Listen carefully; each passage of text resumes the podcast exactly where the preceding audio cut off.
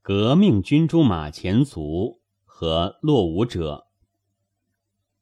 西湖博览会上要设先烈博物馆了，在征求遗物，这是不可少的盛举。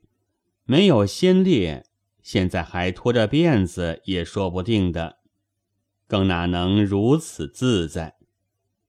但所征求的幕后又有落伍者的丑史，却有些古怪了。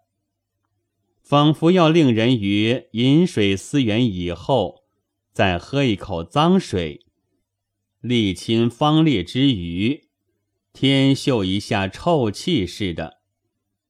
而所征求的落伍者的丑史的目录中，又有邹容的事实，那可更加有些古怪了。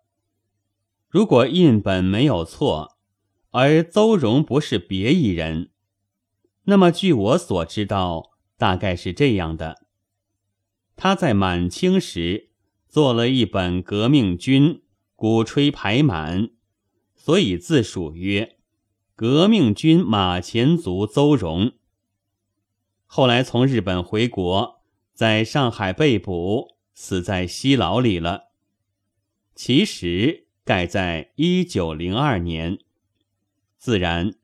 他所主张的不过是民族革命，未曾想到共和，自然更不知道三民主义，当然也不知道共产主义。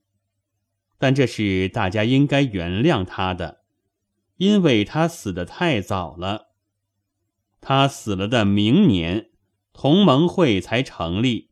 听说中山先生的自序上就提起他的。开目录的诸公，何妨于公余之暇去查一查呢？